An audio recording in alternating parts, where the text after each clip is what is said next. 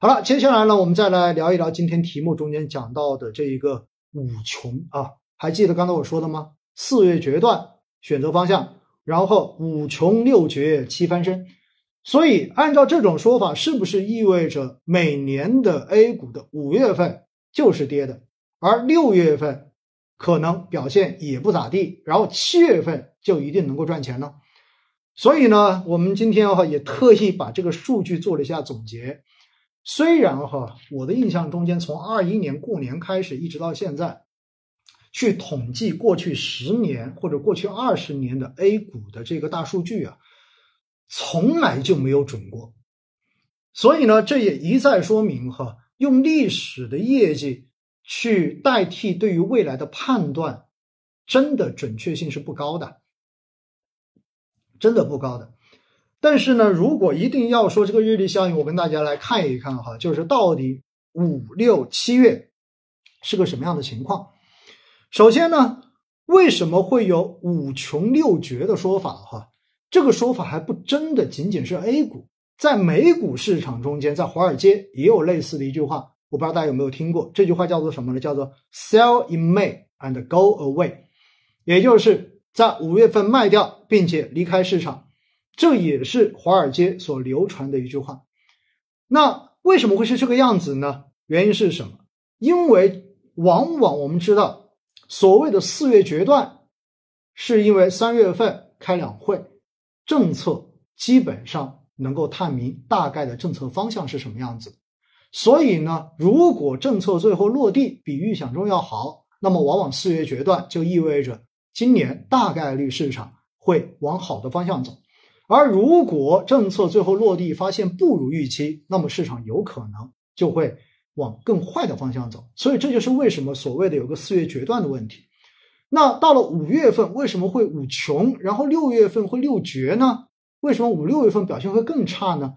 其背后的逻辑是什么？首先，第一，往往哈我们说一年之计在于春，所以呢每年的政策发力。往往一季度的发力是最明显的、最靠前的。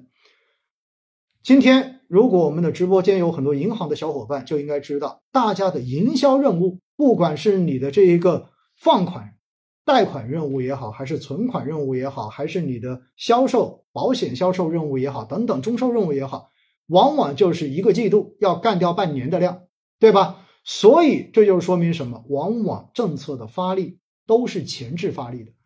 因此呢，过完一季度之后，到了四五六月份的时候，似乎就进入到了一个换挡期。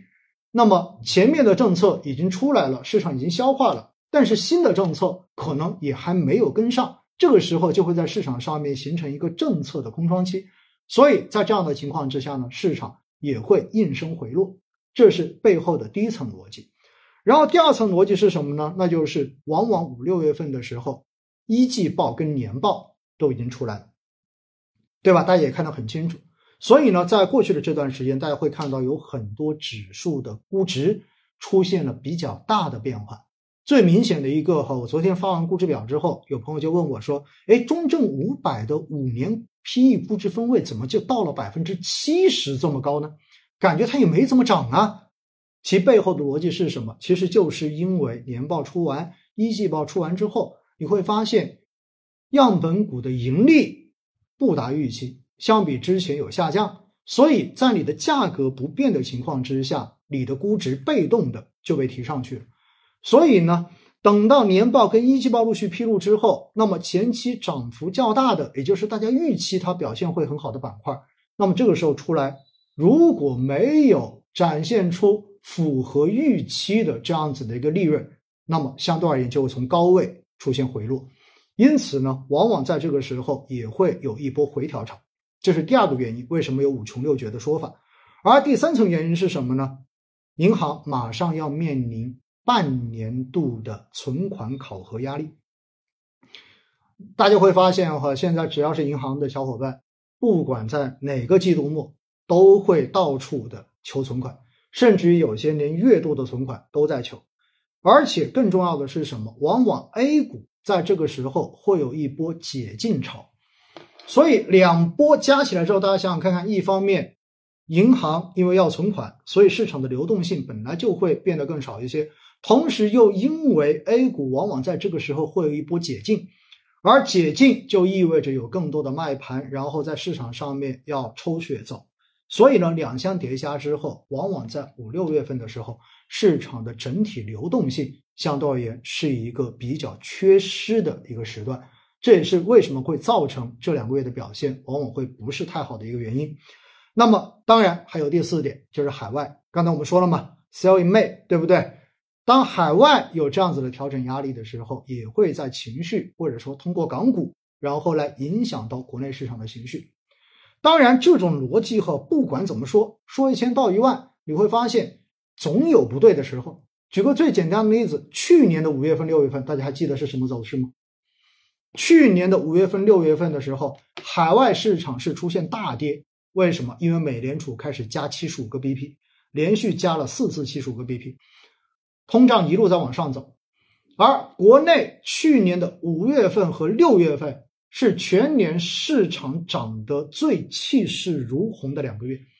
但是去年的五月份、六月份之所以涨得好，是建立在去年的三月份跟四月份市场连续的大跌，并且在四月底砸到两千八百六十三点这样一个全年最低点的大坑之后，然后才爬起来的，并且呢。去年的四月份的那一波，全年的最低点是因为疫情的影响而砸出来的，所以等到去年的五月初，上海疫情出现拐点，然后刺激经济的相关的政策全部都跟上之后，我们是进入到了情绪把市场砸得过低，叠加疫后修复。以及政策刺激几层影响之后，形成了去年五六月份的这种连续大幅上涨。